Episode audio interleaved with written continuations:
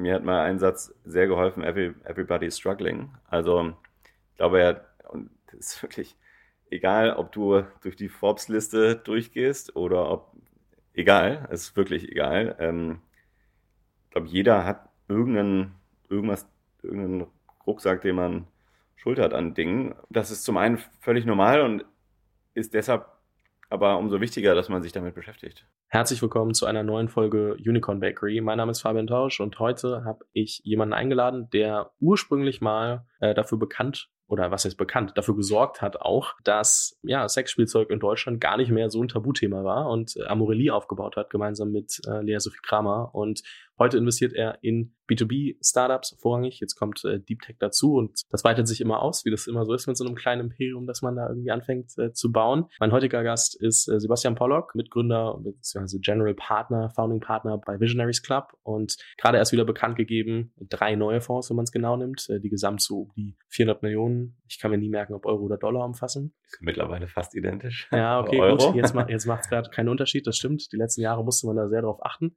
Und wir sprechen so ein bisschen drüber, wie das eigentlich mal alles angefangen hat, äh, was man davon lernen kann, äh, wenn man als ja, erstmal als VC anfängt, dann gründet und dann doch wieder VC wird und äh, warum es dann jetzt auch einen neuen Fonds gibt bei, bei Visionaries. Aber bevor ich da zu tief reingehe, ähm, ich sage jetzt ab jetzt Polly, nur dass ihr alle ja, Bescheid wisst. Stimmt. Guter ähm, Punkt. Polly, ich freue mich sehr, dass du heute hier bist. Cool, ich mich auch. Vielen Dank für die Einladung. So, lass uns doch mal ganz kurz anfangen. Grundsätzlich, so set the tone. Ähm, Visionaries Club, ihr habt jetzt äh, einige Investments gemacht. Personio Series B, äh, die, die Choco Series A, dann zuletzt ähm, Localized Series B, dann die neuen Fonds announced ähm, so in der Szene ziemlich bekannt dafür, dass ihr immer irgendwie sehr schöne und sehr gute Follow-on-Investoren findet, ähm, was, was man, was sich dann immer sehr gut liest ähm, und, und auch sehr gut aussieht. Wie bist du ursprünglich mal in diese Venture-Szene reingerutscht und ähm, was, was hat dich da mal so reingetrieben? Klar, äh, können ja ein paar Jahre müssen wir allerdings dann zurückspulen. Und zwar war das noch eigentlich im WHU-Studium, dass ich, beziehungsweise nach WHU-Studium vor St. Gallen noch Master, äh, habe ich hier in Berlin 2009, also auch jetzt schon mittlerweile vor 13 Jahren, habe ich ein Praktikum bei Home24 gemacht. Hieß mhm. damals noch ein bisschen anders, kirschgenkkissen.de und lampenexperte.de und Co. Und ähm, äh, ja, war eine total spannende Zeit. Ich hatte eigentlich, eigentlich hatte ich mal ganz andere Pläne, eigentlich so ein bisschen so Beratung und äh, was man eben macht, äh, eigentlich damals so als, als Business Student und dann glücklicherweise eben dieses, diesen Sommer in Berlin verbracht und ab dem Zeitpunkt ja, war für mich hundertprozentig klar und es ist seitdem einfach auch genau das, was ich die letzten 13 Jahre ununterbrochen gemacht habe, einfach nur Startup und Unternehmertum, weil ich das einfach, liebe das und das habe ich, das hat mir dieser Sommer in, in Berlin damals gezeigt und ich musste dann zwar noch das Studium da in St. Gallen habe ich dann noch, äh, habe ich dann noch gemacht, aber auch eher so halbherzig und primär habe ich auch zu dem Zeitpunkt dann schon Startup Weekend in der Schweiz organisiert, das erste und die Startup-Touren und dann logischerweise auch nochmal den nächsten Sommer während des Masters äh, habe ich dann noch überlegt, was könnte ich eigentlich noch machen. Dann habe ich damals mit, mit Tim Marbach, äh, Kaufter Gründer, gesprochen, die wurden von Axel Springer gekauft, aber waren davor von Damals hießen sie noch E-Ventures, heutzutage Headline, waren die finanziert. Und ähm, mit Tim hatte ich gesprochen, auch ein, ein ähm, WHU-Kollege von mir. Und äh, der, der sagte dann eben, ja, sag mal, kann ich ja auch bei, bei Christian Leibold, bei äh, der Founding Partner Headline, äh, bei dem kann ich dich mal vorstellen. Und dann habe ich mit Christian gesprochen und wir waren uns dann sehr schnell einig, dass ich doch da mal einen Sommer verbringen sollte. Und für mich war wichtig, das nicht nur in Hamburg zu tun, wo die damals ihr quasi europäisches Headquarter hatten, mittlerweile in Berlin, ähm, sondern eben insbesondere auch in San Francisco. Und so bin ich dann 2010 nach San Francisco gegangen, war dann da also so den absoluten Traum gelebt, muss man sagen. Also als Europäer mit null Netzwerken, nicht Stanford und Co. im CV, sondern einfach ja, äh, wirklich so, als ich aus dem Flugzeug gestiegen kannte, kein Schwein und da dann mich einmal von null äh, ja, versucht, das ein bisschen hochzuarbeiten und habe dann auch echt über die nächsten zwei Jahre, also ich habe das bis 2012 habe ich das gemacht, hm, als es gab die beiden Partner, Tom und, und Mathis und mich, also wir waren zu dritt, haben da einen großen Fonds dann, den ganzen Nordamerika-Teil haben wir, haben wir gemanagt und ja, ich hatte eine super spannende Zeit, aber natürlich auch mit diesen lustigen Negative Portfolio Stories. Also äh, ja, Pinterest hätte ich super gerne investiert. Ich habe die gefunden, als die dazu fünft in irgendeinem Apartment in Palo Alto hockten und äh, wollte super gerne die Series A machen.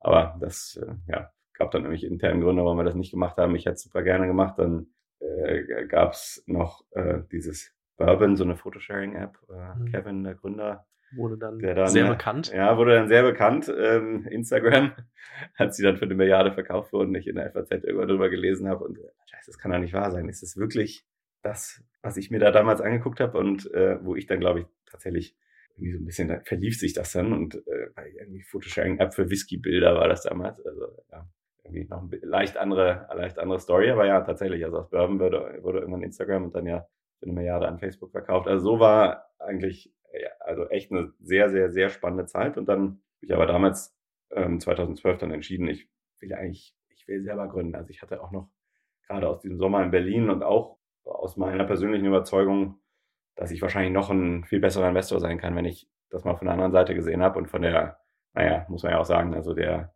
Seite, wo so viel Action ist und wo man sich das auch von außen so schwer vorstellen kann, wie sich das dann wirklich anfühlt, wenn du ähm, im großen Stil Leute hirest, wenn du hier und da auch mal Leute feuern musst, wo du mit dem Rücken zur Wand stehst, wenn Cash ausgeht. Ähm, ja, also all die Dinge wollte ich selber sehen und ich hatte gleichzeitig, ich hatte auch einfach dieses krasse Gründervirus in mir, was ich auch bis zum heutigen Tage habe und deshalb bin ich dann ja 2012 irgendwann nach Berlin zurückgegangen und habe dann hier auch nach einer langen Phase der Ideensuche habe ich dann mit Lea Amroli gegründet und das haben, haben wir dann ja auch die nächsten Jahre gemacht bis zum Verkauf an Pro7 2018 und dann ja nach einer kleinen Auszeit habe ich dann über, irgendwann überlegt, was kommt da hier als nächstes, habe mich dann mit ähm, einem sehr guten Freund von mir, mit Rob, zusammengetan, bei dem ich auch schon investiert war. Der hat äh, schon einen, hatte schon zu dem Zeitpunkt sehr erfolgreich einen ersten Fonds gegründet, ist selber Unternehmer, hat seine Firma mal Zalando verkauft.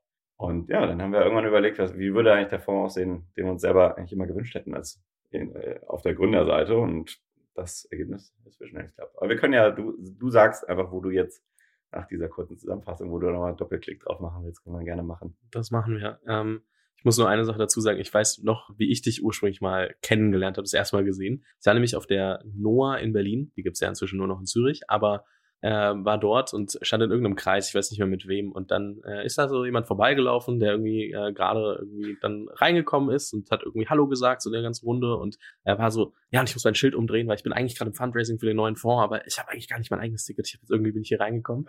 Ich musste so lachen, also so habe ich dich in Erinnerung behalten. Also so, weißt du, es auch, ich meine, grundsätzlich, ne, äh, Firma verkauft, irgendwie ziemlich gewieft, sonst würdest du es ja nicht machen. Ähm, also weder, weder die, die Firma so weit bekommen, dann als auch den, den Fonds zu raisen. Aber ich musste so schmunzeln, äh, als ich das damals irgendwie äh, so am Rande mitbekommen habe. Und äh, das äh, fand ich sehr faszinierend. So habe ich dich quasi im Fundraising für den Fonds kennengelernt, ohne dass du mich äh, kennengelernt hast. Aber ähm, du, also das ist ja, das ist ja die akademische Definition, glaube ich, für ein Unternehmertum mit begrenzten Ressourcen. Ja, absolut. Sehr viel möglich machen, eigentlich mehr, als man selber glaubt, dass man möglich machen kann. Dazu gehört natürlich auch, aber das, äh, ich hoffe, Marco von, von der Noah hört nicht zu, dann würde ich diese Story natürlich abstreiten. Aber ja, Mai, wenn, äh, wenn man gerade sich denkt, ich bin eigentlich nur für ein paar Termine hier und muss ich jetzt, brauche ich jetzt wirklich selber ein Ticket.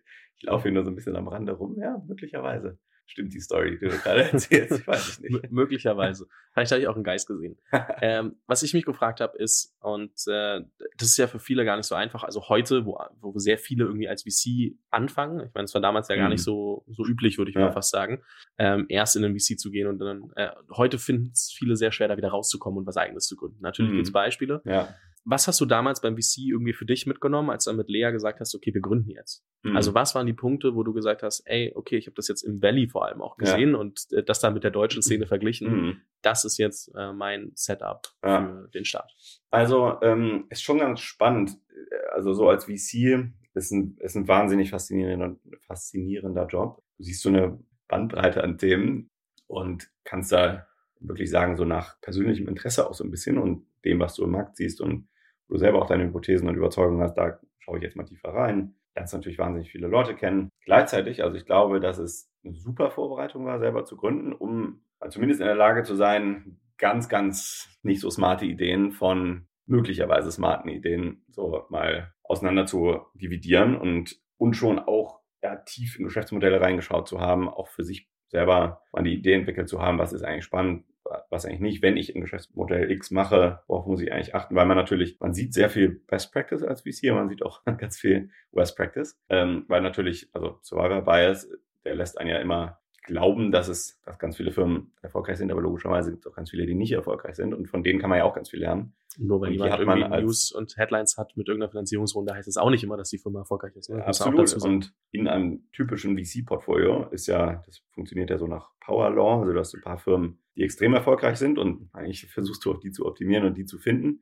Aber in diesem Prozess wirst du auch ganz viele Firmen haben, die eben nicht erfolgreich sind. Also insofern, ich hatte da, glaube ich, über die Jahre habe ich da schon, hatte ich schon viel gesehen. Und das ist, ich mal sagen, das ist ein super, eine super Voraussetzung, wenn man dann überlegt, was will ich eigentlich selber gründen. Aber auf der anderen Seite ist es, glaube ich, genauso wie, wenn man in die Beratung geht, ähm, wenn man das zu lange macht und so dieses Analysieren, dieses sehr rigorose, ähm, ja, hier needs to check those five boxes ungefähr, denken, irgendwann hat, was hilfreich ist, aber wenn es zu sehr ist, dann kann man, glaube ich, auch wirklich in dieses Paralysis through Analysis einfallen. Also mir ging das ein bisschen so, also obwohl ich, ja, ich hatte das dann ja irgendwie so knapp zwei Jahre hatte ich das gemacht da in Silicon Valley, wollte dann, ich, ja, ich wollte einfach gründen und dann bin ich rausgegangen, aber hatte gar nicht die eine Idee. Und dann habe ich da wirklich so versucht, das so sehr strukturiert anzugehen, äh, quasi so gelbe Seiten bei A aufgeblättert wie Arztpraxis und bei Z irgendwann aufgehört wie Zoofachhandel eben jeweils immer überlegt, hey, was könnten die eigentlich für Probleme haben, was könnte ich da eigentlich gründen. Das hat, das hat sehr schlecht funktioniert, ähm, eigentlich gar nicht, dieser Approach. Also da sind sehr viele Ideen rausgekommen, ich habe auch sehr viele ausprobiert, aber immer wieder gemerkt, oh nee, das ist irgendwie doch nicht.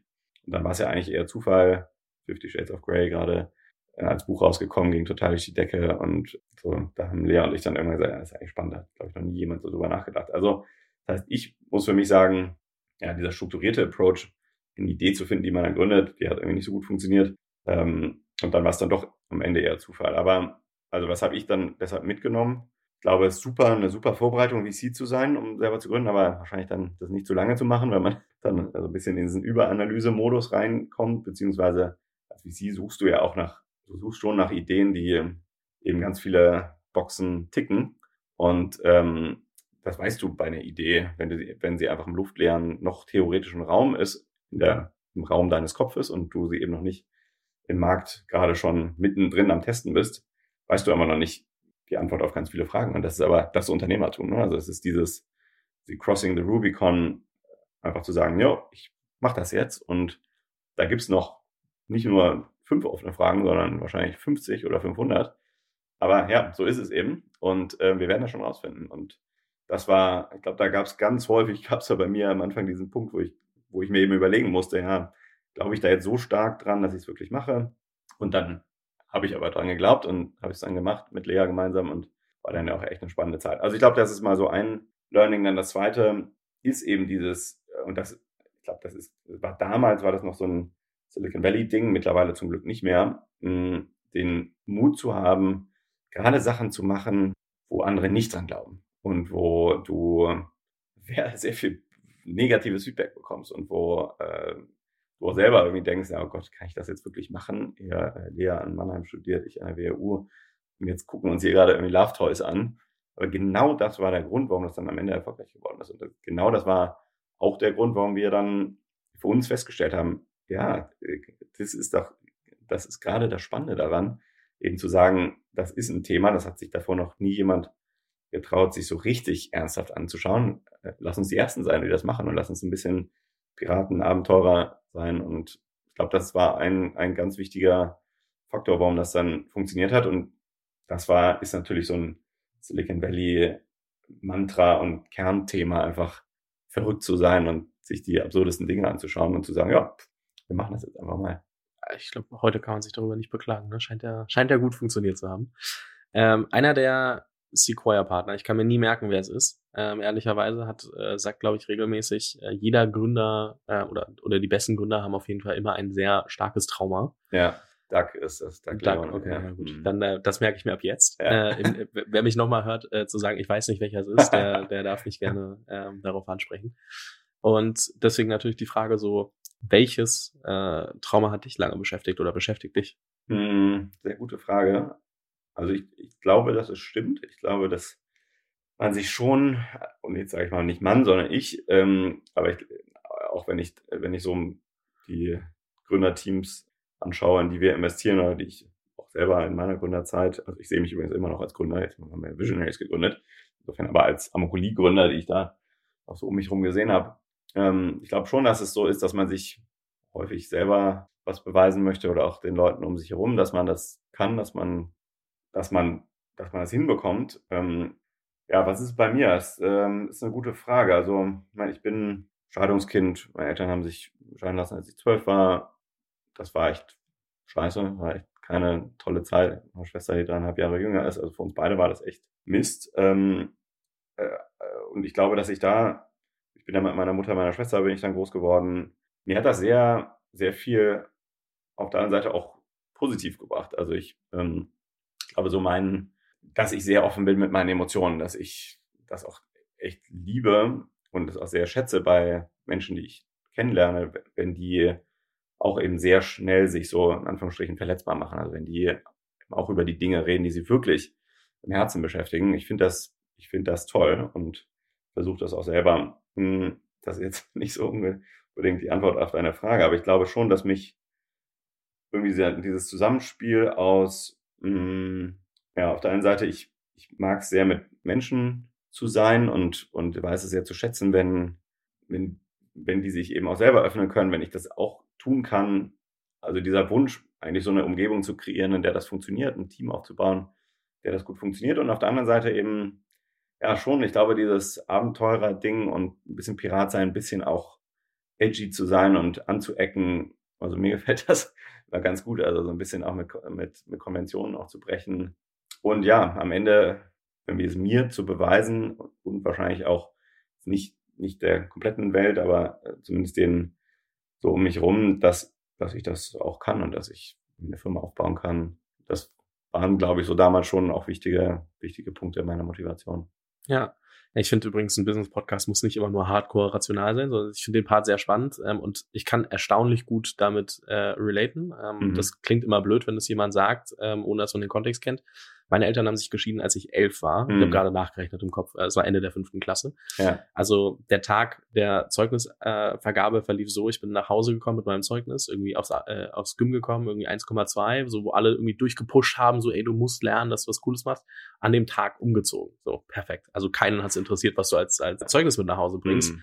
Was, ähm, und dann auch Rosenkrieg auf meinem Rücken ausgetragen, mhm. so dementsprechend, ähm, also die volle Montur. Und ja, das hat bei mir übrigens dazu geführt, dass ich mich eher verschlossen habe und mhm. sehr lange gebraucht habe, wieder so aufzutauen. Ja. Und ich musste mir die letzten Jahre, und das klingt jetzt wirklich blöd, antrainieren, einfach wirklich darüber zu sprechen. Also auch mit, wenn mich jemand fragt, wie geht's, dann antworte mhm. ich nicht mit, ja gut, also außer es ist wirklich so ganz ja. äh, irgendwie so mal nebenher, sondern ich sage halt, hey, das ist die letzte Sache, die mich gerade aktuell beschäftigt. Hm, und ähm, hab, ich musste mir das aber antrainieren. Ja. Und das kann mal was Persönliches sein, das kann mal was Geschäftliches sein, aber ich bin da super transparent, manchmal vielleicht ein bisschen zu transparent. Es äh, muss, gibt ja auch Sachen, die muss nicht jeder immer direkt wissen. Ich weiß, was ähm, aber es hat dazu geführt, dass aber auch dann auf einmal, du merkst halt, die Leute haben ja eigentlich Interesse daran, sich ja. auch mit dir dann auseinanderzusetzen in den meisten Fällen, dann auch zu sagen, hey, guck mal. Geht ja auch jedem so. Genau. Also äh, mir hat mal ein Satz sehr geholfen, Every, everybody's struggling. Also ich glaube ja, das ist wirklich egal, ob du durch die Forbes-Liste durchgehst oder ob, egal, ist wirklich egal. Ähm, ich glaube, jeder hat irgendeinen Rucksack, den man schultert an Dingen. Interessanterweise ist es ja häufig Kommt das so aus der Kindheit oder hast du, wie bist du eigentlich groß geworden? Was für Familienkonstellationen bist du? Hast du irgendwie ja, zu in Anführungsstrichen zu starke oder hast du sehr starke Geschwister, Eltern, Elternteile? Ähm, hast du sowas durchgemacht, was wir durchgemacht haben? Also ich glaube, das ist, ähm, das ist zum einen völlig normal und ist deshalb aber umso wichtiger, dass man sich damit beschäftigt und ähm, dass man gerade auch so so einen Vertrauensvorschuss auch auf Leute damit zugehen kann. Und wie du schon gesagt hast, muss jetzt nicht jeder bei jeder Gelegenheit sein, aber wenn man irgendwie dieses Bauchgefühl hat, dass man da jemandem vertrauen kann, ich finde es ein, ein wahnsinnig tolles Signal und für mich immer ein, ein Gespräch auf eine ganz andere Ebene, eine viel tiefere Ebene, eine viel, ich erinnere mich auch noch ganz lange an dieses Gespräch und an diese Personenebene zu bringen. Das heißt, auch wenn ich bei einem Business-Dinner irgendjemanden kennenlerne und man hat dann so ein, so ein Gespräch, das ist ja was ganz anderes, als wenn du dich einfach jetzt da mal nur über welche, hey, hier Deals Was machst Startups du, kommst du her? Ja. ja. Beides ist wichtig, ähm, aber ich glaube, ich finde es immer sehr schön, so eine Ebene auch, auch zu haben. Absolut. Und ich finde aber, dass wir das Gegenteil in der Startup-Szene machen, ne? wo alle irgendwie nur darüber sprechen, wie toll alles läuft, weil man nach außen hin sein Image wahren muss, dass die Firma funktioniert. und man irgendwie ungern, außer mit den Leuten, die die Zahlen Mhm. wirklich sehen, also weil du sie reporten musst, also Ja. den VCs, äh, auch mal so diese, diese harten Gespräche führst, außer vielleicht mit irgendwie ein, zwei Gründern Mhm. ähm, und allen anderen immer erzählst, dass es gut läuft ähm, und super ist und alles perfekt ist, obwohl du eigentlich innerlich gerade so platzt. Das finde ich krass. Das, deshalb finde ich übrigens, also ich finde ja ähm, so Coaching wahnsinnig wichtig. Ich finde, also und für mich ist das was total Positives. Also es gibt ja auch Stimmen, die dann sagen, ja, warum brauchst denn du einen Coach? Äh, Aber genauso sehr wie Profisportler einen Coach haben, finde ich, dass jemand, der von sich behauptet, dass man auch auf Champions League oder Welt, äh, auf Weltklasse Unternehmer, Unternehmerin sein möchte, ähm, finde ich, dass man auch da genau in dieser Analogie eben auch sagen sollte, ja, äh, klar habe ich einen Coach. Macht auch total Sinn. Also das finde ich zum einen toll und sinnvoll und zum anderen ähm, sowas wie EO, also Entrepreneurs ähm, Organization. Da geht's ja nur um solche Themen. Man trifft sich einmal im Monat. Ich weiß nicht genau, was da die, äh, die, die, die Entry Requirements sind, aber jeder Es gibt Ja, einmal den Accelerator, wo du eine Viertelmillion Jahresumsatz machen Ja. musst oder signifikantes Funding haben Mhm. oder äh, es gibt dann das normale EO, also das, was du gerade beschreibst, Ja. mit einer Million Jahresumsatz Ja. oder signifikantes Funding. Aber ich finde das, also für mich ist es so ein tolles Format, weil du dich ja triffst dich in einer kleinen Gruppe, die auch immer die identische Gruppe ist. Einmal im Monat gibt es das sogenannte Forum, wo es genau nur über diese Themen geht. Häufig sind das ja die Themen, die einen wirklich am meisten beschäftigen. Und wenn man die irgendwie gelöst bekommt, dann kriegst du es auf einmal hin, viel mehr Fokus, viel mehr Energie zu haben auf das, was wirklich zählt. Und bei EO geht es auch nicht nur um private Themen, sondern es geht eben darum, was, was sind die Themen, die dir wirklich gerade auf der, auf der Seele liegen. Und das können Business-Themen sein, können private Themen sein. Aber ich finde so ein, so ein Format so toll und sehr sinnvoll. Ich, ähm, ich habe das nicht bei EO gemacht, ich habe es bei ICE gemacht. Das ist, halt, Das habe ich nicht EO in, in, in ein bisschen kleiner, Okay. ähm, auch schön, nicht so häufig. Aber jetzt, ich gucke gerade auch, ob ich, ob ich da nicht mal wieder entweder auf der YPO oder EO-Seite, Mhm. ähm, ob ich da nicht jetzt mal wieder was mache, weil ich das einfach echt super sinnvoll finde. Jetzt natürlich die Frage, ähm, viele Gründer verspüren ja auch, dass dieser Druck so ein bisschen kommt von den Investoren, also dass man Mhm. irgendwie dauernd gepusht wird, irgendwie mehr zu machen. Und du kennst es ja sowohl aus Gründerseite und äh, Ja. versuchst es wahrscheinlich auch ein bisschen besser zu machen äh, als VC, weil, weil ihr das kennt. Aber wie siehst du, also wie, wie verhalte ich mich da eigentlich als Gründer, wenn, wenn ähm, die VCs vielleicht pushen, beziehungsweise welche Verantwortung habe ich als VC auch, da, äh, da auch den, den Gründer irgendwie so ein bisschen ich sage jetzt mal zu schonen, ohne jetzt zu meinen, dass sie nicht arbeiten sollen. Du weißt, äh, glaube ich, worauf ich hinaus will. Ja. Das ist, glaube ich, so eine Frage, die sich immer wieder stellt und ähm, vorrangig natürlich, wie gehe ich als Gründer damit um? Mhm. Also ich habe da verschiedene, verschiedene Antworten oder Aspekte meiner Antwort drauf. Also zum einen, aber als Gründer super wichtig, sehr klar zu sein in der Kommunikation. Ich finde, das hilft immer am meisten. Wir haben einen Gründer bei uns, der Ivan von GTM Hub, der liebe sein, seine monthly E-Mails, weil das einfach, das ist so krass. Der ist so upfront, gerade mit den Themen, die gerade nicht gut laufen. Also da hast du nie das Gefühl, dass da irgendwas unter Teppich gekehrt wird, sondern dass genau das Gegenteil gemacht wird. Und das führt zu einem wahnsinnigen Vertrauen, was man und was man miteinander und untereinander hat. Also das ist mal Nummer eins. Ich, ich finde es eben viel besser, wirklich sehr klares Expectation Management, Expectation Management zu machen, sehr klar in der Kommunikation zu sein, insbesondere auch zu sagen, hey, hier, das hat nicht funktioniert. Auch sagen zu können, wir wissen noch nicht, warum das nicht funktioniert hat. Wir machen gerade Schritt 1, 2, 3, um rauszufinden, woran es liegt. Und sobald wir es identi identifiziert haben, werden wir das, das und das machen. Also ja, on the driver's seat, das merkt man dann aus so einer Kommunikation. Da ist jetzt nicht einer, der resigniert hat, sondern einer, der ist voll drauf und, ähm, und kümmert sich darum, das Problem zu lösen. Ich glaube, das ist eigentlich das Wichtigste, was du als VC dann merken möchtest. Also das ist mal Nummer eins. Dann Nummer zwei, man sucht sich ja, ich sag das ja immer so, dieses VC und Gründerin ist wenn man dann eben in einer Finanzierungsrunde, man sagt, man will das gemeinsam machen, dann ist das ist ja etwas sehr langfristiges. Also dieses stereotypische, äh, ist, das, ist das eine Ehe, die man sich da gerade reinbegibt. Ich glaube, deshalb ist es so wichtig, bevor man das macht, auch äh, nicht nur, dass VCs ihre Idee machen, also ihre Due Diligence, ihre Analyse, ähm, sondern dass das auch Gründerteams machen und sich ein ganz klares Bild davon verschaffen, mit wem spreche ich eigentlich gerade. Und habe ich auch mal mit anderen Portfolio-Foundern gesprochen, bei denen die oder der VC schon investiert ist. Finde ich super wichtig, um einfach zu verstehen, was ist das für eine Person. Denn am Ende ist es, ultimately it's all about the people, am Ende ist es nicht VC X investiert in Firma Y, sondern eine Person investiert in eine andere Person. und diese andere Person entscheidet sich, beide entscheiden sich, zusammenzuarbeiten. Deshalb, also das wäre mal Punkt Nummer zwei, das auf jeden Fall zu tun, um Gefühl dafür zu bekommen und auch ganz viel, ganz viel dem Bauchgefühl auch zu vertrauen. Und Leas Vater, der, ähm, ja, also Amorelie, Lea Sophie Kramer, ähm, ihr Vater war Vattenfall CEO und der hat immer gesagt, das war ein Spruch, den, der hat uns auch äh, über die vielen Jahre begleitet, die wir dann gemeinsam Amorelie gemacht haben. Im Anfang ist alles enthalten. Und das soll eben heißen, wenn du von Anfang an, wenn du da irgendwie so eine komische Nuance spürst, dann die wird wahrscheinlich nicht weniger werden, sondern zwei, mindestens wird sie gleich bleiben. Im wahrscheinlicheren Fall wird das sogar noch mehr werden, was auch immer es ist. Also du wirst, ich glaube, du am Anfang, man fühlt da schon relativ viel raus. Aber wenn man ganz klar auf diese Signale achtet, dann, ja, dann wird man, wird man das wissen, was da möglicherweise auf einen zukommt. Das ist also, das ist Themenaspekt Nummer zwei. Und Themenaspekt Nummer drei ist, wir als VCs investieren ja in starke Gründerteams. Wir wollen, dass die, dass wir da nicht für die das Gründen machen müssen und das Company managen, sondern die sollen das machen. Und wir investieren, äh, deshalb ist eben dieser Aspekt Team so wichtig, da machen wir so viele Referenzen, da verbringt man so viel Zeit miteinander, bevor man eine Investmententscheidung trifft, damit man idealerweise Sparingspartner ist und enabled und mit dem Netzwerk hilft bei schwierigen strategischen Entscheidungen, beim Hiring, ähm, auch bei schwierigen persönlichen Situationen, die, wo man dann eher wahrscheinlich wirklich eher Coach ist und ich in meinem Fall dann aus meinem, aus meiner unternehmerischen Erfahrung berichten kann und von meiner, meinen Auf und Abs und meiner Achterbahn. Und ich glaube, das ist, das ist sehr wichtig, dass man mit VCs arbeitet, die ihr Rollenverständnis auch so haben. Also wo es nicht um kontrollieren und ich nehme dir jetzt mal deine Entscheidungen ab geht, sondern um wir sind das Team, was ihr gerade gründet und die vertrauen uns zu 100 Prozent.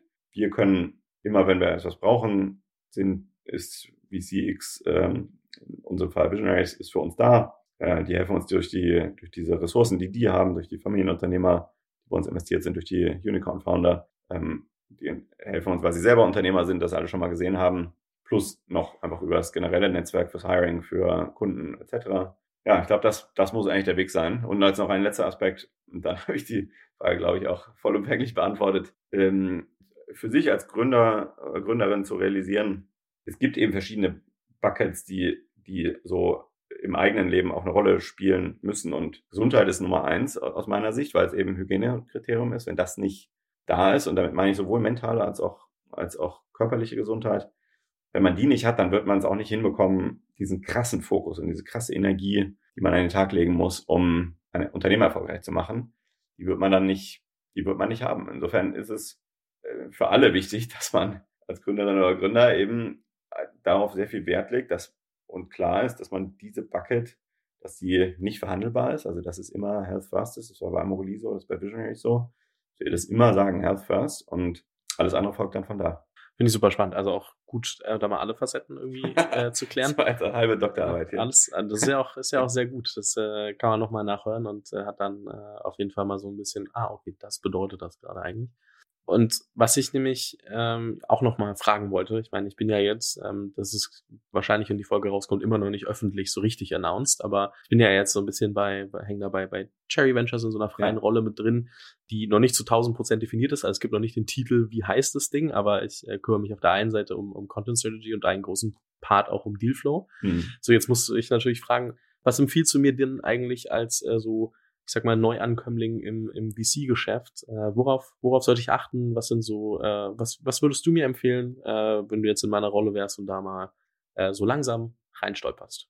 Also bei dir würde ich ja sagen, du stolperst da nicht rein, weil du, ähm, das Wichtigste hast du ja schon sowas von eindrucksvoll bewiesen, dass du tolle Leute hier in deinen Podcast bringen kannst. Ähm, auf die sind ja alle ein bisschen zu late für, für, für Cherry als Dealflow. Also von daher bringen wir das ja halt. Ja, gut, aber also es sind ja alle, es sind ja alles auch spannende Dealquellen, logischerweise. Also das ist ja schon mal, also VC-Netzwerk ist ja das A und O. Ähm, ist auch der Grund, warum wir eben gesagt haben, wir wollen da jetzt nicht einfach nur Netzwerk, sondern mit Visionaries, was ich eben schon mal kurz erwähnt habe, wir haben mal ganz bewusst gesagt, lass uns mal nicht die äh, Pensionskassen der Zahnärztekammer ähm, Saarland bei uns investieren lassen. Mit denen wollen wir wahrscheinlich nicht so viel zu tun haben, die wahrscheinlich auch nicht so viel mit uns und schweige dann unsere Portfoliofirmen und die Founder, äh, sondern wir haben ja gesagt, wir haben eben nur spannende Investoren, die bei uns investiert sind, also sehr spannende Familienunternehmer, Markus Worowski, äh, Michael Bitburger, Oetker und Co. auf der einen Seite und dann auf der anderen Seite über 40 Unicorn-Founder, die investiert sind. Also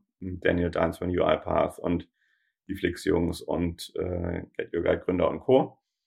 Und die haben natürlich, die haben echt spannende Expertise und die connecten wir auch direkt mit unserem Portfolio-Founder.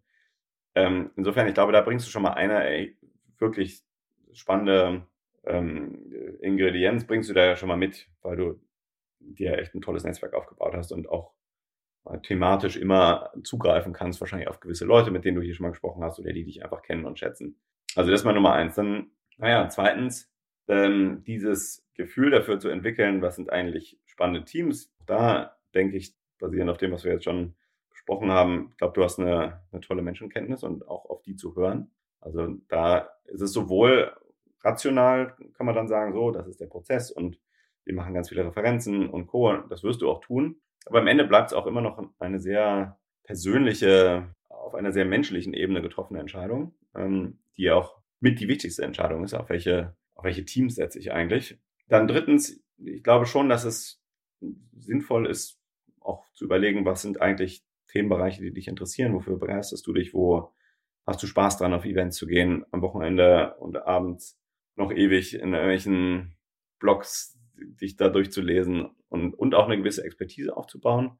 Wir haben ja gesagt, mit unseren ersten Fonds haben wir uns nur auf B2B SaaS fokussiert. Gibt es ja noch innerhalb von Visionaries, jetzt auch innerhalb Kommen dieser gleich zu. zweiten Fondsgeneration gibt es jetzt auch noch den Tomorrow-Fonds, ähm, wo ich ja auch ganz viel Zeit mit verbringen werde, weil ich eben für mich realisiert habe, dass ich das neben den B2B SaaS-Themen, die ich äh, wahnsinnig spannend finde, habe ich aber eben noch, ich habe noch so eine ganz tiefe Passion für so Science-getriebene Themen und ähm, da Rob und ich mit dem gesamten Team, wir sind ja alles, kommen ja alle aus dem Unternehmertumsbereich, also jeder im Team war davon im Startup oder hat selber gegründet und äh, dann eben auch zu sagen, ja, Visionaries ist für uns eine unternehmerische Plattform. Jetzt bauen wir da noch einen weiteren Fonds innerhalb von Visionaries in Tomorrow Fonds und genau da kann ich dann eben diese Passion ausleben. Also ich finde das als dritten Punkt für dich, würde ich sagen, ja, was sind deine, was sind deine Themenbereiche, die, die dich interessieren, die, spannend, die du spannend findest und darauf eben dann einen Fokus zu legen. Spannend. Danke dir erstmal. Ähm, also grundsätzlich glaube ich, ähm, ich habe auch immer für mich gesagt, als Leute mich gefragt haben, so was kannst du, habe ich gesagt, wahrscheinlich einschätzen, ob die, also so am ehesten noch einschätzen, ob die Gründer das Zeug haben, die Entscheidungen mhm. zu treffen, weil ich weiß, ja. wo sie rauskommen müssen. Ja. Ob dann die Market Size groß genug ist, ob das Businessmodell ins letzte, in den letzten Prozentsatz optimiert ist und so. Ja. Ehrlicherweise, so würde ich mich aus dem Fenster lehnen, wenn ich sage, ich habe da zu viel Plan von. Ich, mhm. So tief hänge ich nicht drin. Ja. Ähm, da bin ich aber sicher, dass ich erstens entweder jemanden finde, der mir da weiterhelfen kann, mhm. ähm, und zweitens äh, auch einfach super viel natürlich lernen kann, durch so eine, ja. so eine Rolle bei Cherry da mal reinzuschauen und dann ja, auch super. Ähm, relativ eng mit den Leuten zu arbeiten, um mal zu sehen, von den Firmen, die jetzt nach außen hin super wirken, wie, wie funktionieren die Firmen ja. denn eigentlich? Ja, ich glaube, es wird richtig cool und äh, wir, ich bin auch bei Cherry investiert, ja, ich weiß. die bei uns, ähm, also also jetzt nicht nicht die Fund, sondern wir selber als Privatperson, weil wir uns einfach so schätzen und äh, ich kenne die schon ewig, die waren ja auch bei Morelli investiert mit dem ersten Fonds ähm, und ja, kenne das noch aus Uni-Zeiten. Also es ist, äh, das geht auch schon so lange zurück. Ich war ja ganz lange auch im Advisory Board von Cherry, bis dann, bis Rob und ich Visionaries gegründet haben. Und dann haben wir gesagt, okay, das macht wahrscheinlich, ist wahrscheinlich besser, äh, wenn wir das, wenn wir es da keine Conflicts of Interest jemals geben kann, aber investieren viel gemeinsam. Also richtig, richtig toll. Herzlichen Glückwunsch. Dankeschön. Freut mich, freut mich wahnsinnig. Wirst du, wirst du sehr viel lernen. Ich bin, ich bin sehr, sehr gespannt. Ähm, ja, auf jeden Fall, ähm, das musste ich einmal fragen, so wenn, wenn mir hier schon jemand äh, gegenüber sitzt, der da ein bisschen mehr Expertise hat und ich öffentlich drüber sprechen kann. Muss Klar, logisch. Das ist noch ein Punkt.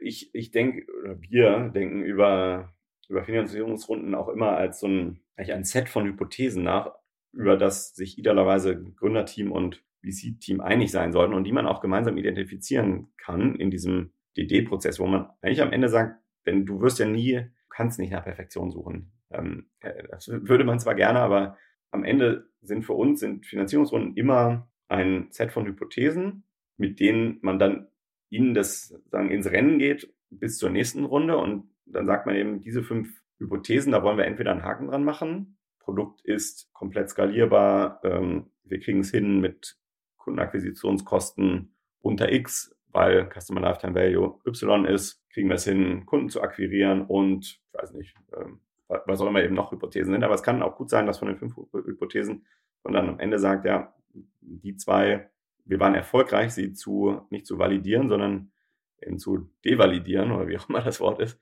Also äh, rauszufinden, nee, das ist nicht so und dann eine andere Antwort, eine andere neue Hypothese aufzustellen, mit der man dann wieder in, in die nächste Finanzierungsrunde geht. Also mit dieser Struktur, dass auch nicht überall immer schon ein Haken dran sein muss, ist, glaube ich, auch nochmal eine wichtige, ähm, eine wichtige Heuristik, die dir vielleicht hilfreich sein kann, wenn du, wenn du dir Themen anguckst. Und logischerweise, je früher im Pre-Seed wird es echt einen riesen Katalog an Hypothesen geben und dann sucht man sich da mal die wichtigsten raus und sagt dann eben so, okay, lass uns mal auf die fokussieren und auch nicht alles machen. Also auch da wieder äh, Focus of Fail, eine meiner, meiner wichtigsten Leitsätze, äh, gilt da auch wieder. Wir werden jetzt nicht anfangen, 20 Sachen gleichzeitig versuchen zu validieren, sondern lass mal überlegen, was sind wirklich die Make-or-Break-Themen in einem gegebenen Business Model bei der Firma, die wir uns hier gerade anschauen und einfach versuchen, alles, sowohl die Ressource Geld als auch die noch wichtigere Ressource Zeit darauf zu fokussieren, äh, die, die eben zu validieren oder, oder das Gegenteil zu tun. Mhm. Ähm, wir haben jetzt schon ein paar Mal drüber gesprochen. Äh, ihr habt neue Funds announced. Ihr habt ähm, einmal typisch äh, für euch so Pre-Seed Seed, ihr habt Early Growth mhm. und ihr habt jetzt den Tomorrow Fund. Ja. So.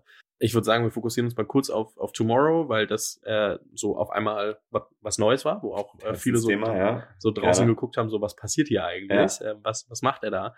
Ähm, warum hast du dich, also du hast schon gesagt, das ist so dein Herzensthema, ja. du, du hast es vorangepusht. Warum hast du dich entschieden, innerhalb von Visionaries noch einen neuen Fonds zu machen? Also es ist eine, ähm, eine gemeinsame Entscheidung gewesen. Also die, der Nukleus und unsere DNA, und ich hoffe, es ist auch schon ein bisschen rübergekommen, wir sind eben, wir sind Unternehmer und wir, wir sehen Visionaries als eine total unternehmerische Plattform und wir haben eben als, wir haben als, als erste Fonds, gibt es diese B2B SaaS getriebenen Fonds, die stehen eben auch ziemlich gut da. Äh, es ist auch zum Glück nicht mehr nur Rob und Polly, so wie ganz am Anfang, sondern jetzt sind wir, glaube ich, ein Team von, glaube, insgesamt 15 Leuten. Wir haben gerade, ähm, wir haben auch ein sehr tolles Investment-Team. Also zwei aus dem Team sind jetzt auch gerade zu Partnern geworden. Einer ist ein Principal geworden, ähm, Sahara, die eben in London ist und primär sich um den Growth Fund kümmert.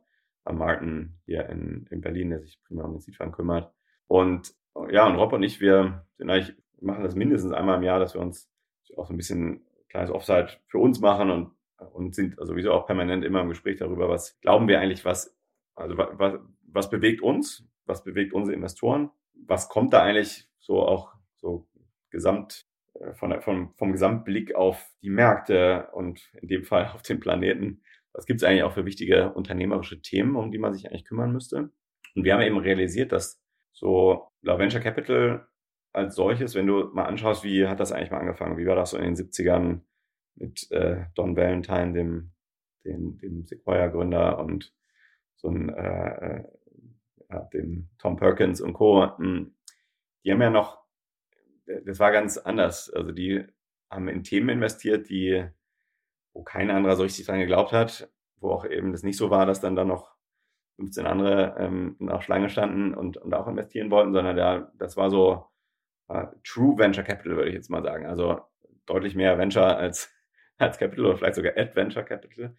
Und ähm, also das haben wir, das war mal so die eine Feststellung. Dann zweite Feststellung, da draußen ist einfach so krasse Probleme. Also jetzt mal mal Climate und ganze Pollution und, und Co. mal als ein, als ein Problembereich. Und das, ja, das sind immer spannende unternehmerische Opportunities. Und je größer das Problem, desto größer die Opportunity. Jetzt muss man aber sagen, dass gerade in dem Bereich, also wir haben das Gefühl, hm, dass da so richtig so ein unternehmerischer Approach auf der VC-Seite, dass der noch nicht so häufig ist. Und dass insbesondere das, was wir mitbringen können, also dass diese Visionaries DNA, die spannendsten Unternehmerfamilien an Bord zu haben, die so ja, in Europa wahrscheinlich einen, einen Großteil der Wirtschaft irgendwo auch ausmachen. Ähm, und gleichzeitig, und das sind natürlich, das sind echt tolle Industrieexperten, Domain- und Topic-Experten und auf der anderen Seite diese, diese irren Skalierungsexperten, Skalierungsweltmeister, diese Unicorn-Founder äh, zu haben. Und das eigentlich, dass das, dass diese beiden Komponenten, die so wichtig wären für diesen Bereich, wo es eben eher um so science-getriebene Themen geht, Frontier Tech, also wo, ja, wo es eben, da, da, da muss noch viel passieren und da braucht man gerade diese, diese Kommerzialisierungspartner und diese Skalierungspartner. Und dann als dritter Aspekt kam dann eben diese, diese eigene persönliche Passion dazu, die wir als Team haben, als Visionaries-Team, ähm, die ich auch habe. Und so haben wir dann über eine ganze Weile haben wir, haben wir viel die Köpfe zusammengesteckt, viel mit unseren Investoren gesprochen und dann entschieden, wir machen das, dass wir, also Rob wird sich mit den, auch mit dem Team, ähm, die, die werden eben so den operativen Day-to-Day-Lead, würde ich jetzt mal sagen, für die, B2, für die neuen B2B-Fonds haben. Die ersten haben wir ja, die, ähm, die, die machen wir noch gemeinsam weiter, aber mal die ersten Fonds, äh, sorry, die zweite Fondsgeneration die wird jetzt eben operativ von dem geführt. Ich führe operativ, baue ich eben diesen Tomorrow Fund auf mit dem, mit auch einem Team dahinter. Und neben mir, weil das natürlich ist auch jetzt wieder krass unternehmerisch, musste, wissen wir ja, wie es ist, musste eben Team bauen, Brand bauen, äh, Geld ansammeln und Co. Aber wir sind alle, also Rob und ich, sind beide GPs in diesen Funds, äh, sitzen beide, beide im IC, werden auch beide Deals machen. Also wird weiter so sein, dass wir voll involviert sind in allen Themen, aber eben so einen gewissen Fokus jetzt nochmal stärker setzen wollen. Und das, was wir, was uns von Anfang an schon vorschwebte, Visionaries, ist diese wirklich unternehmerische Plattform zu bauen, dass wir da jetzt den nächsten Schritt gehen. Für alle, die sich fragen, IC ist Investment Committee, ja. also gegenseitig zu entscheiden, machen wir die Deals ja. oder nicht. Ähm, die Frage, die ich mir natürlich fragen muss, ist, mhm. warum passt es nicht in den bisherigen Fonds? Mhm. Ähm, es sind es sind deutlich risikobehaftetere Wetten, Investments, muss man sagen. Also die, so wirklich, wenn du Frontier Tech heißt, Science getrieben heißt viel Hardware, ähm, heißt längere, längere Zeit, bis Themen auch entweder funktionieren oder auch fulminant scheitern, heißt höheres Risiko. Und ich, wir wollen für diesen Fonds auch ein höheres Risiko. Also wir wollen eben, wir wollen, dass es nicht, äh, in Anführungsstrichen, ist jetzt ein bisschen böse gesagt, aber nicht so Mainstream VC ist, also die Themen, wo du auch per Analogie dir auch ableiten kannst, ha, ja, jetzt mache ich mal, das ist ja, ähm, das ist ein gutes Beispiel, das ist, das ist ja hier gerade äh, Personio für X oder Uber für Y oder so, jetzt mal in dem Stil.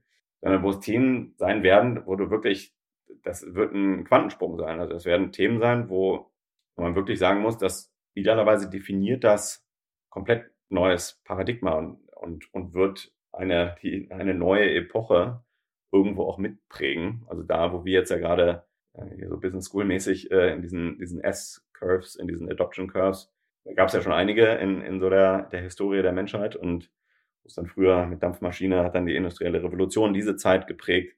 Wir sind jetzt ja gerade, wir sind in der Zeit seit 1945 der erste voll funktionale General Purpose Computer, der, der ENIAC, äh, war damals noch 30 Meter breit, äh, mittlerweile ja ein bisschen, bisschen kleiner. Ähm, dann 1989 äh, Tim Berners-Lee mit dem Webserver, der erste Webserver, der beides zusammen hat ja so diese digitale und, und die, und die ähm, Internetrevolution eigentlich ausgelöst und in dieser, dieser S-Curve sind wir auch noch drin und Software wird wahrscheinlich auch, äh, will keep on eating the world, äh, wie, wie Mark Andreessen mal gesagt hat. Mhm. Aber unsere, wir fragen uns mit dem Tomorrow Fonds eben, what's next? Also was ist eigentlich die nächste S-Curve? Und wir werden noch eine Weile in, wahrscheinlich auch wirklich sehr lange werden wir noch in der digitalen und ähm, Internet äh, S-Curve drin sein und ähm, die, die hat ihre Daseinsberechtigung.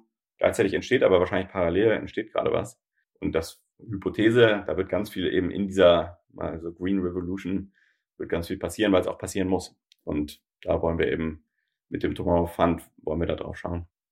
Also man muss jetzt kurz bei meiner nächsten Frage unterscheiden. Ihr fokussiert euch ja wirklich auf B2B-Startups etc. Im, im eigentlichen Fonds. Deswegen ja. passt der Tomorrow Fund wirklich nicht in den, ins eigentliche Fondskonstrukt. Mhm.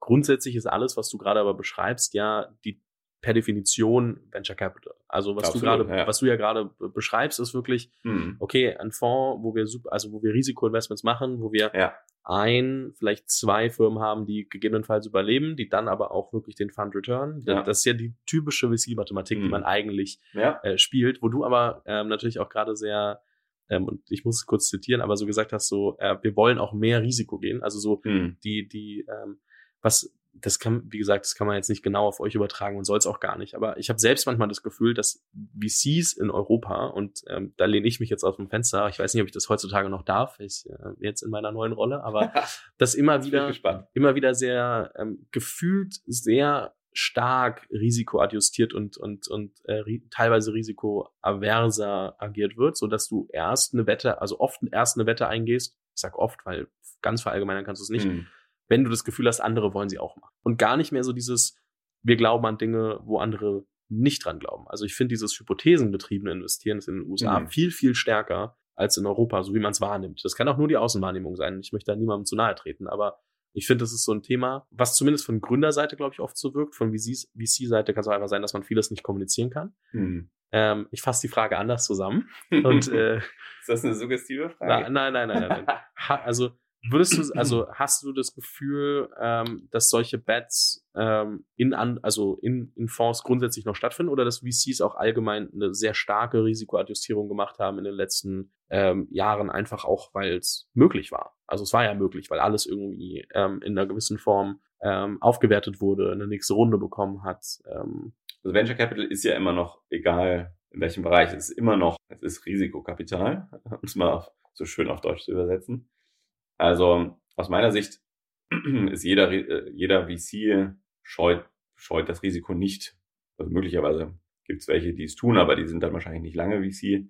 Denn als VC ist man im das Geschäftsmodell und der eigene Fokus muss sein, dass man nicht im Average investiert, weil also VC äh, Return Average ist mittlerweile nicht mehr negativ, aber immer noch nicht, nicht gut, so als wenn du dir gesamte Assetklasse anguckst, sondern du willst wirklich versuchen, diese Outlier Cases zu finden. Um das zu tun, musst du, musst du ähm, risikoaffin sein. Also, also das würde ich, das würde ich so nicht sagen, dass, dass VCs es nicht sind. Ich glaube, was in der Tat einfacher war in den letzten Jahren, ist natürlich zu sagen, weil, weil sich auch Ökosysteme weiterentwickelt haben, wir nicht mehr so in Anführungsstrichen am Anfang standen, sondern es haben sehr so, ähm, sophisticated, sorry, ich weiß gar nicht, wie man das schön auf Deutsch sagt, aber es ist ein, ein, äh, ein Ökosystem, das sich eben auch deutlich weiterentwickelt hat hier in Europa, was toll ist.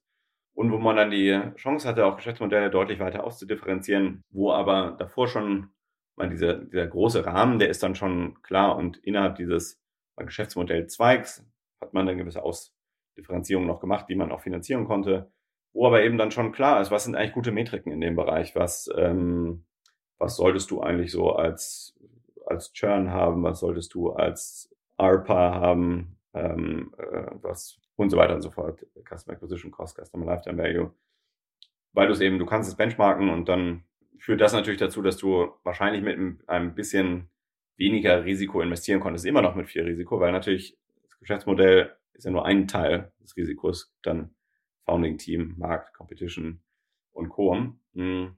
Und der, ja, der Tomorrow Fund wird ganz häufig in Themen investieren, wo es Zero Benchmark gibt. Also wo man einfach gar nicht weiß, was ist, was ist eine gute Zahl hier, weil es, also zum einen wird das Business überhaupt, überhaupt keine Zahlen generieren, weil das einfach dann so Deep Science ist und ähm, erstmal muss man es hinbekommen, dass die Themen aus dem Labor überhaupt in Richtung Produkt- und Marktreife kommen und von da dann in Richtung Skalierung und irgendwann dann den Global Rollout. Also es ist ein bisschen, ist einfach eine andere Form von VC und eine, die aus meiner Sicht eben ja, total notwendig ist und wo wir als Visionaries gesagt haben, ja, lass uns das, lass uns das mal mit dem Tomorrow Fund machen.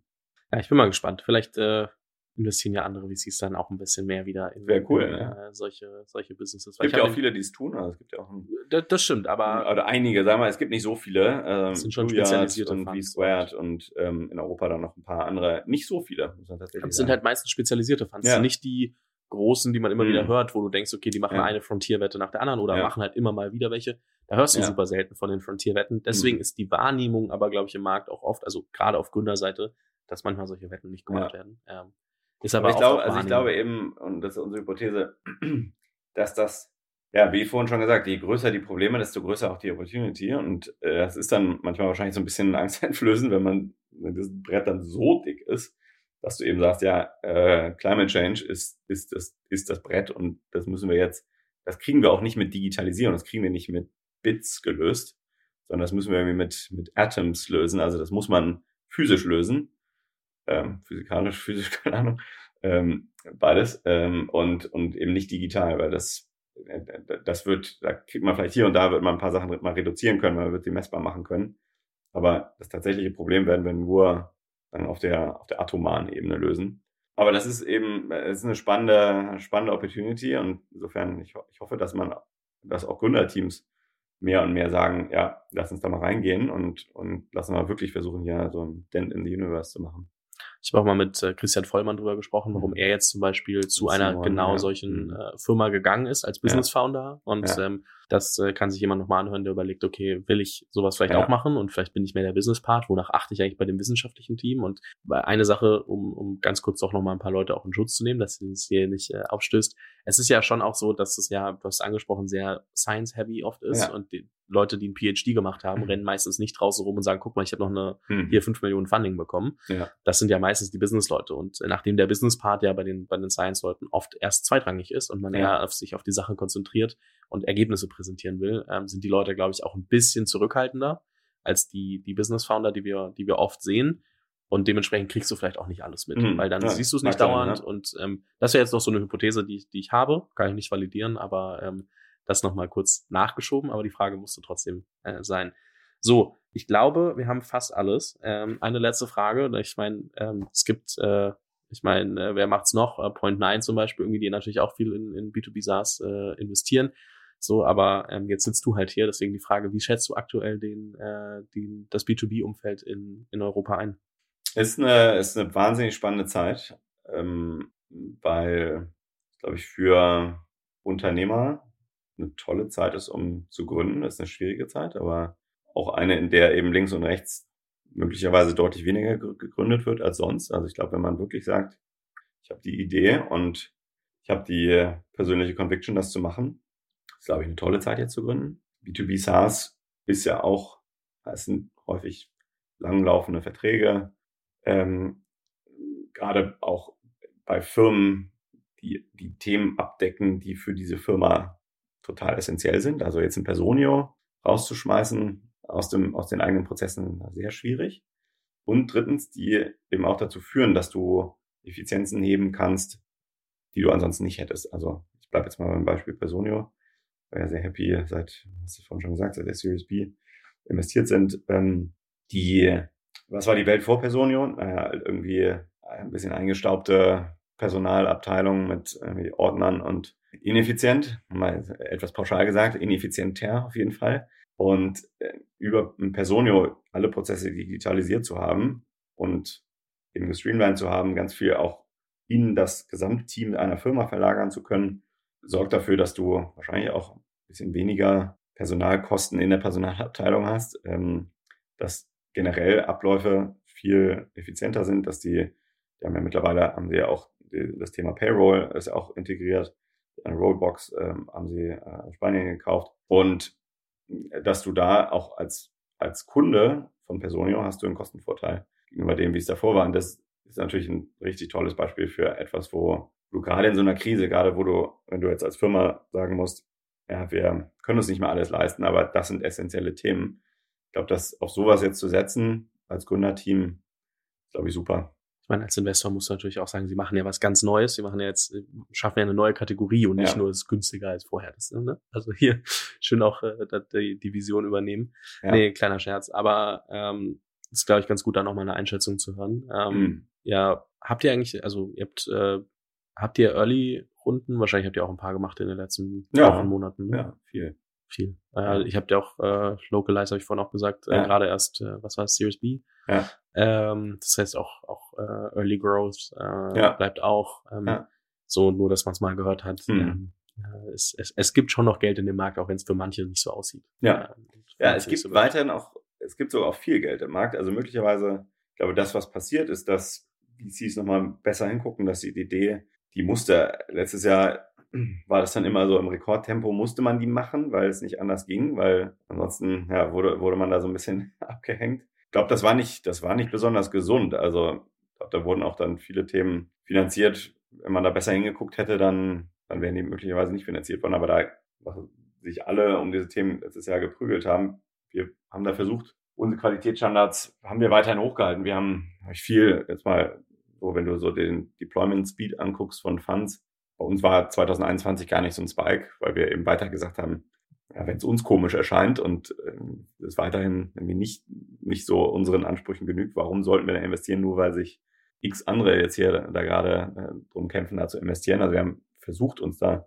nicht so von anstecken zu lassen. Insofern für uns ist es gar nicht so ein großer Unterschied 2021 versus 2022. Ich zitiere Herrn Kramer.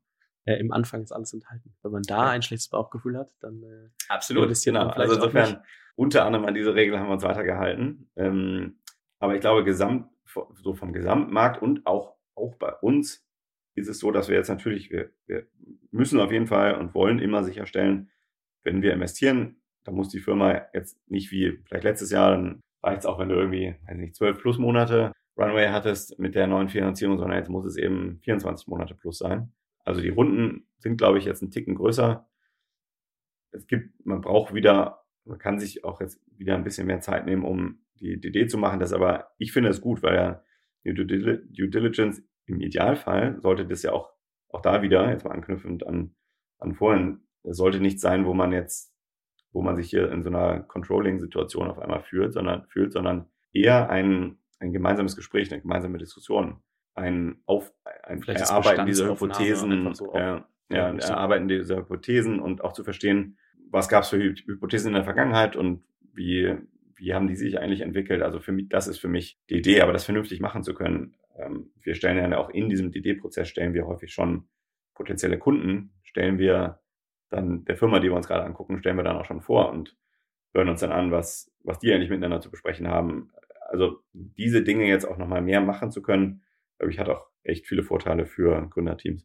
Das heißt, auch eine Chance darin sehen, dass nicht alles ja, immer absolut. so super schnell und, und toll ist. Und äh, das passt. Eine allerletzte Frage und dann äh, verspreche ich, äh, entlasse ich dich hier. ähm, welchen Rat gibst du oft, findest es aber schwer, ihn selbst zu befolgen? Ähm, eine, eine sehr gute Frage. Also mal ganz operativ gesprochen, äh, wenn ich jetzt mal dieses Focus of Fail von vorhin, wenn ich das jetzt mal auch auf wie strukturiert man eigentlich seinen Tag übertrage. Also ich proaktiv zu sein, die großen Prio-Themen, die man hat, dass man die direkt morgens schon idealerweise von Anfang an dann sie in seinen Tag reinbringt und erstmal den großen Blocker dafür hat. Super, wenn dann so ein Podcast um die Ecke kommt und sagt, lass um neun Uhr aufnehmen, sonst kriegen wir es nicht hin. Gut, das war jetzt für mich, das hatte ja Prio, ähm, aber natürlich der morgendliche Griff zum Handy. Ja, fair. mein Gott. Ich wünschte, ich würde es irgendwie hinbekommen, diese Dopaminsucht mehr im Griff zu haben und eben, also ich glaube, ich krieg's irgendwie dann ganz gut hin, da irgendwie dann nochmal die Kurve zu bekommen, aber und ja, fairerweise, ich glaube, das ist ein Thema, mit dem wir alle irgendwie strugglen, ähm, bis auf, bis auf ein paar Ausnahmen, aber ja, so in der Theorie ist mir total klar, wie cool wäre das, äh, irgendwie dann morgens, na gut, mittlerweile, ich habe ein kleines, kleinen Sohn, äh, ein kleines Kind, also insofern gibt's häufig gar nicht den Griff zum Handy, sondern erstmal äh, morgens mit Henry, äh, also Henry statt Handy ist eigentlich meine neue Devise. Aber dann erstmal bis, bis 8.30 Uhr mit, mit Henry zu chillen. Aber auch da merke ich dann immer schon, oh, ich würde jetzt nicht, ich würde mal ganz gerne kurz gucken, was habe ich eigentlich für E-Mails bekommen.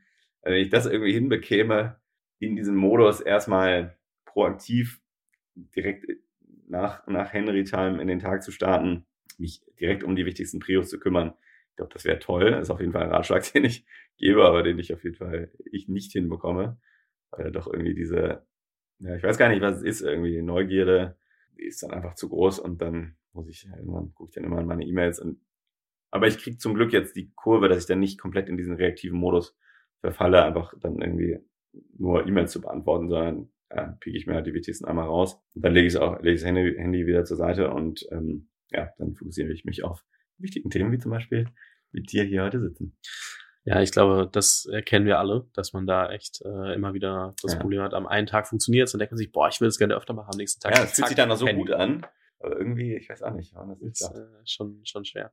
Polly, es hat mir sehr viel Spaß gemacht. Mir ich auch. Glaub, äh, wir haben toll. einen guten Rundumschlag hinbekommen. Absolut. Ähm, wer, wer glaubt, äh, du bist sympathisch, der weiß ja jetzt, wo er sich melden kann. Ja, Sebastian ähm, at visionaries.vc. Genau. Und äh, LinkedIn verlinke ich natürlich auch, einfach, ja, cool. weil man dann einfach alle Updates sieht. Und, gerne äh, auch für Praktika und äh, natürlich potenzielle Deals, aber auch gerne schon davor. Also wir lieben es ja so früh wie es geht, auch involviert zu sein. Also auch wenn es gerade nur eine, eine, eine verrückte Idee ist, dann gerade die. Finde ich sehr spannend auch zu diskutieren. Ich kann zumindest sagen, es ist nicht nur eine Floskel. Wir waren äh, bei eurem äh, Unplugged, also Portfolio Day. Ja. Und äh, ich habe dir einen äh, Kumpel vorgestellt äh, von mir, der ja, gerade an, über Ideen nachdenkt und dann war direkt so, hey, lass uns doch mal sprechen. Und da wusste ich nicht mal, dass ihr das macht, aber äh, der sich jetzt auch mit äh, jemandem aus dem Team ja. nochmal unterhält. Also von genau. daher es ist nicht nur eine Floskel, er meint es ernst, wenn es gut ist. Dementsprechend. Aber vielen Dank. Polly, vielen lieben Dank. Ähm, hat mir sehr viel Spaß gemacht. Mir auch.